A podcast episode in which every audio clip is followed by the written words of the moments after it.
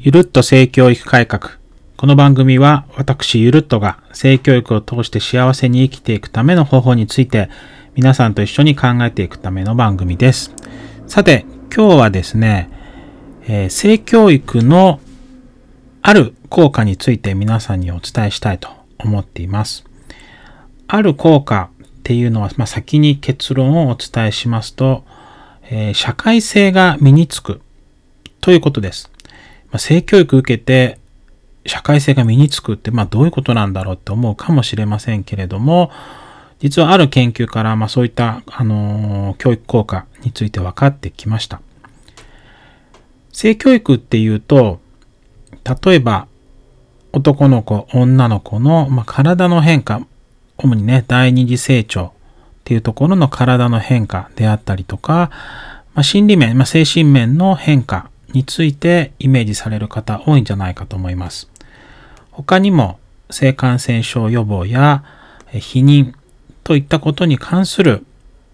ことを学んでいく、まあ、そんなイメージも非常に多くの方が持ってるんじゃないかと思います。特に世界で最近行われている包括的性教育というものですね。を行うことによって、特に性行動については、まあ、初体験が後ろに年齢がずれるというんですかね。まあ、早い年齢で性行為することへの、なんて言うんでしょうね。慎重な選択ができるようになる。その結果、性行為、まあ、初体験が遅くなるというふうな効果も伝えられているところであります。まあ、そういった、まあ、性行動、それからまあ性の健康といったところの効果っていうのは、性教育をすれば、まあ、当然その辺に効果が出てくるであろう。まあ、そこがね、効果出ないと、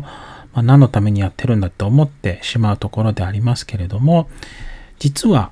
最近の、まあ、中国で行われた研究ですね、包括的性教育を、えっと、まあ、10歳から15歳ぐらいですかね、えっと、2つ、えー少し幅がありますけども、平均12歳ぐらい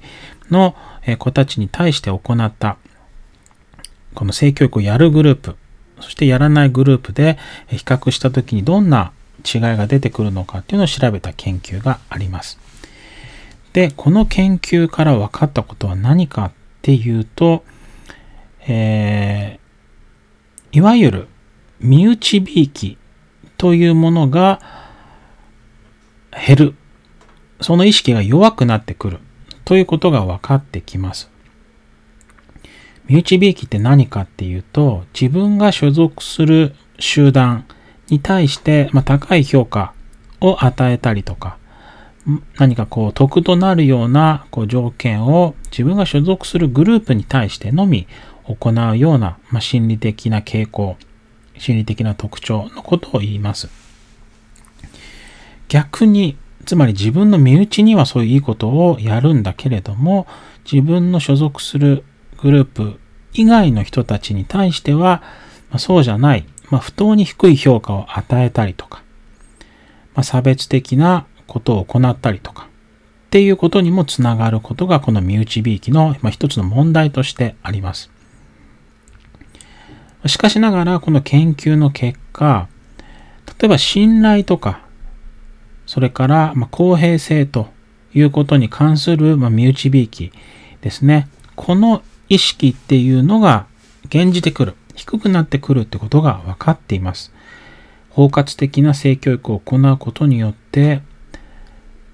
もしかしたら差別意識を変えていくというところまでつながっていくことが分かってきました。包括的性教育って人間関係についても学びますし、